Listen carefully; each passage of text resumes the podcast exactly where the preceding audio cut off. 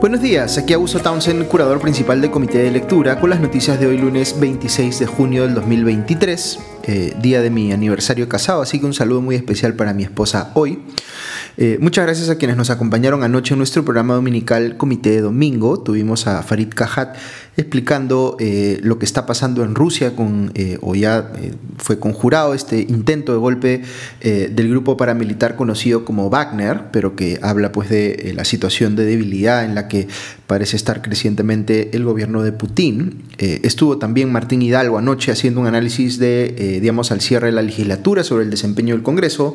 y también conversamos con eh, Ale Costa y Diego Salazar sobre la coyuntura política, el caso de la fiscal Zoraida Ábalos y eh, cuán eh, debilitada está nuestra democracia en estos días. Empiezo esta mañana comentando algunos reportajes difundidos anoche en los programas dominicales vinculados a la presidenta Dina Boluarte. En Panorama se reveló que el empresario Atilio Bernaza gestionó eh, eh, la compra de alojamiento en un hotel en Los Olivos por 20 días para 80 simpatizantes que apoyaron la campaña a la vicepresidencia de Dina Boluarte, lo que le costó cerca de 48 mil soles. Eh, dijo Bernaza que hizo esto a pedido de la propia Boluarte y que le ofrecieron hasta un ministerio a cambio de su apoyo, lo que cándidamente dice él que le ha generado frustración porque no le cumplieron ese ofrecimiento, evidenciando pues que, eh, digamos, eh, eh, lo que aportó a la campaña fue pues una, digamos, o tuvo como objetivo obtener una contraprestación indebida, digamos. También eh, está el caso del empresario del sector educativo Carlos Bustíos, quien eh, dice que aportó 50 mil soles a la campaña de Boluarte y que le ofrecieron el Ministerio de Educación. Bustíos reconoce que no estaba preparado para asumir ese cargo, pero que le ofrecieron ponerle asesores externos. Eh, en el primer caso se menciona como intermediaria a Cristina Latorre, una persona que estaba o trabajaba cercanamente con Dina Boluarte, y en el segundo a Víctor Torres, quien es amigo cercano de Dina Boluarte y de su hermano Nicanor, según la República. Eh, estos aportes, cabe indicar, no fueron declarados a la OMPE. Eh, se está metiendo pues en un lío grande Dina Boluarte por la aparición de estos testimonios y recordemos además que por el cambio de criterio en la Fiscalía, que ahora permite que los presidentes en funciones puedan ser investigados, eh, se le abre pues un frente complicado a la presidenta.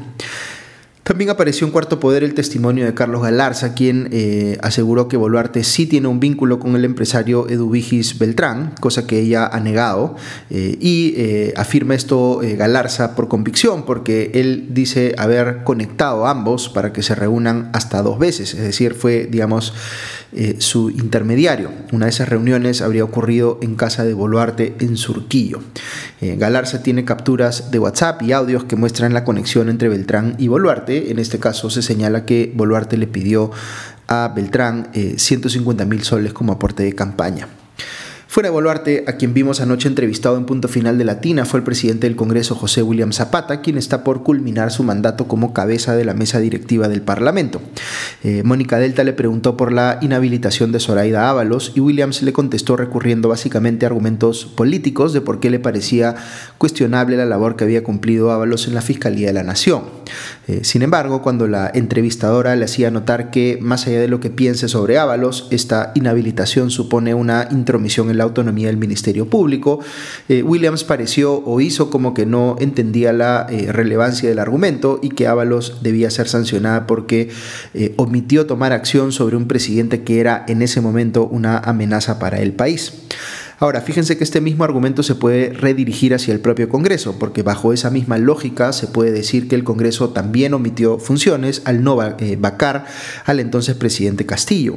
Eh, yo diría más bien que en ninguno de estos dos casos existe una, eh, una imputación sólida de omisión de funciones, y en lo de Ábalos, como les digo, se está violando además flagrantemente la autonomía del Ministerio Público, además sancionándola por un criterio interpretativo que utilizaron todos sus antecesores en la Fiscalía de la Nación, incluso incluida Gladys Echaíz, que hoy está en el Congreso. Eh, veo que se está haciendo eh, mucho comentario en las redes sociales eh, comparando al caso de Ábalos con el del ex fiscal de la Nación, Pedro Chávarri, como diciendo que hay una inconsistencia entre quienes, digamos, critican lo que ha ocurrido ahora con Ábalos, pero no criticaron en su momento lo que ocurrió con Chávarri. Es bien importante recordar aquí que Pedro Chavarri fue destituido por la Junta Nacional de Justicia tras analizar estas sus vínculos con integrantes de los cuellos blancos del puerto y conductas eh, cuestionables como haber sacado documentos de su oficina violando el lacrado que había eh, dispuesto el fiscal que lo investigaba. De manera que el caso de Chavarri siguió justamente el camino correcto, es decir, el de la Junta Nacional de Justicia, a diferencia de lo que ha ocurrido esta vez con Ábalos, en el que se ha seguido el camino a mi criterio incorrecto, que es sancionarla políticamente desde el Congreso. Como decía ayer en Comité de Domingo, quienes tienen una visión crítica de la labor de Ábalos eh, eh, pueden válidamente exigir que su trabajo sea eh, evaluado rigurosamente por la Junta Nacional de Justicia, pero eso es distinto a pedir que la sancione sumariamente el Congreso con una imputación genérica de omisión de funciones, que, como decía, podría aplicársele al propio Congreso. Y por supuesto quienes piensan que la decisión de la Junta Nacional de Justicia de destituir eh, de su cargo a Pedro Chavarri en su momento estuvo insuficientemente justificada, pues también están en todo el derecho de criticarla. Dicho ese paso, un detalle bien eh, relevante que vale la pena mencionar sobre el caso de Ábalos es que eh, apenas se conoció su inhabilitación por el Congreso, eh, la fiscal suprema adjunta, Yanina Rosa Tapia Vivas, pidió que se tramitara ante la Junta Nacional de Justicia que se ordene que ella cubre la plaza que estaría dejando Ábalos como fiscal suprema titular. Eh, la rapidez con la que eh, ha aparecido este pedido ha generado suspicacias, llevando a algunas personas a pensar hasta qué punto lo que ha ocurrido en el Congreso con la inhabilitación de Ábalos responde también a una disputa interna en la Fiscalía por ver qué facción toma control de la Junta de Fiscales Supremos, que es el máximo órgano del Ministerio Público. Volviendo a la entrevista de Williams en punto final, eh, otro tema sobre el cual eh, le preguntó Mónica Delta es el, entre comillas, blindaje que le ha hecho el Congreso a los parlamentarios acusados de recortarle el sueldo a sus trabajadores. La semana pasada, eh, tres de las legisladoras imputadas con esta conducta se la han llevado fácil, podría uno decir, al recibir una sanción de amonestación y tan solo una multa equivalente a un mes de sueldo. me refiero aquí a Rocío Torres y Magali Ruiz de Alianza para el Progreso y a Heidi Juárez de Podemos Perú. Lo que está pasando eh, eh, en este caso es que eh, se ha identificado una infracción ética grave, el tema de los recortes, del recorte de sueldos, como les decía, pero como este es un asunto prevalente en el Congreso y compromete a integrantes de muchas bancadas, lo que están haciendo en la Comisión de Ética es pasar todo esto por agua tibia e imponerle una sanción bastante leve para tratar de pasar rápido la página. Quién sabe además qué otras cosas podrían estar negociándose tras bambalinas para salvar a los congresistas imputados en estos casos. Eh, sobre esto, Williams dijo que él sí cree que estos congresistas deben ser sancionados y que, en todo caso, abro comillas, es responsabilidad de la población no volverlos a elegir. Cierro comillas. Parece aquí, como apuntaba en Twitter Iván La Negra, secretario general de Asociación Civil Transparencia, que Williams ha olvidado que los congresistas no pueden ser reelegidos y que esa es precisamente una de las causas de este problema, porque quienes entran al Congreso eh, no tienen los incentivos para eh, hacer pues, un buen trabajo pensando en que de eso depende que sean reelegidos y por tanto entran al Parlamento con una lógica de ver cómo aprovechan al máximo eh, el tiempo limitado que van a tener como congresistas. Otra cosa que me pareció bien llamativa y no precisamente en sentido positivo es cuando Williams eh, hacía esfuerzos en la entrevista por justificar, por ejemplo, los bonos eh, para trabajadores parlamentarios que aprobó su mesa directiva. Aquí lo que transmitía el presidente del Congreso en su argumentación es que el, entre comillas, derecho de las personas a mejorar económicamente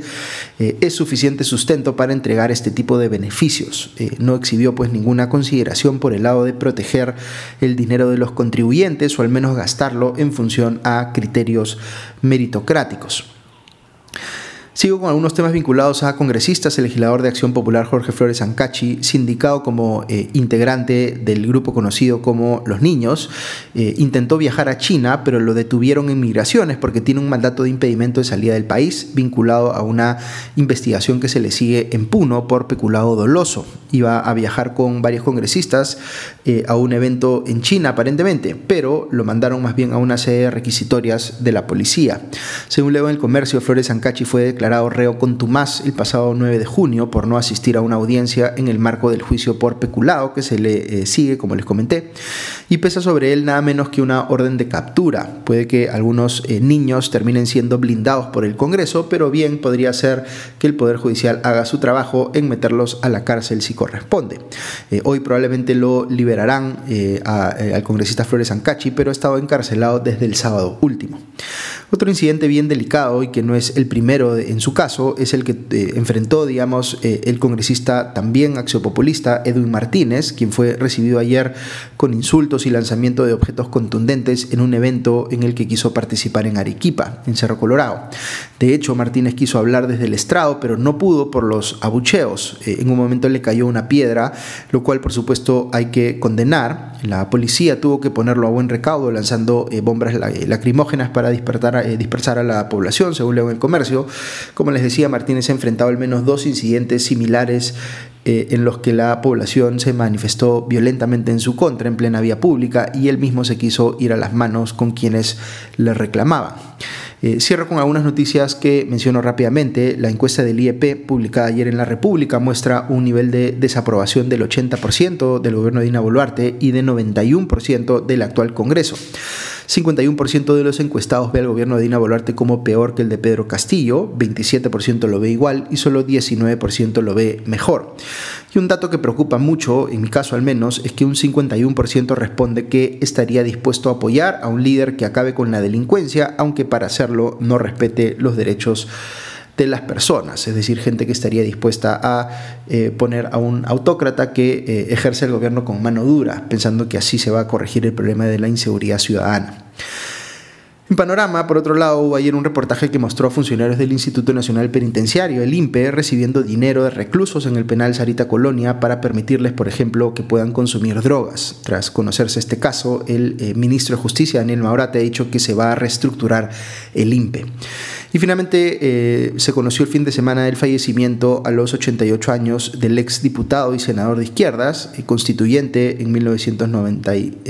1978, eh, perdón, Hugo Blanco, quien encabezó levantamientos campesinos en, a los inicios de los años 60 en Cusco, que fue tres veces deportado, en su momento condenado a 25 años de prisión por matar a un policía y posteriormente amnistiado en la época de Velasco Alvarado.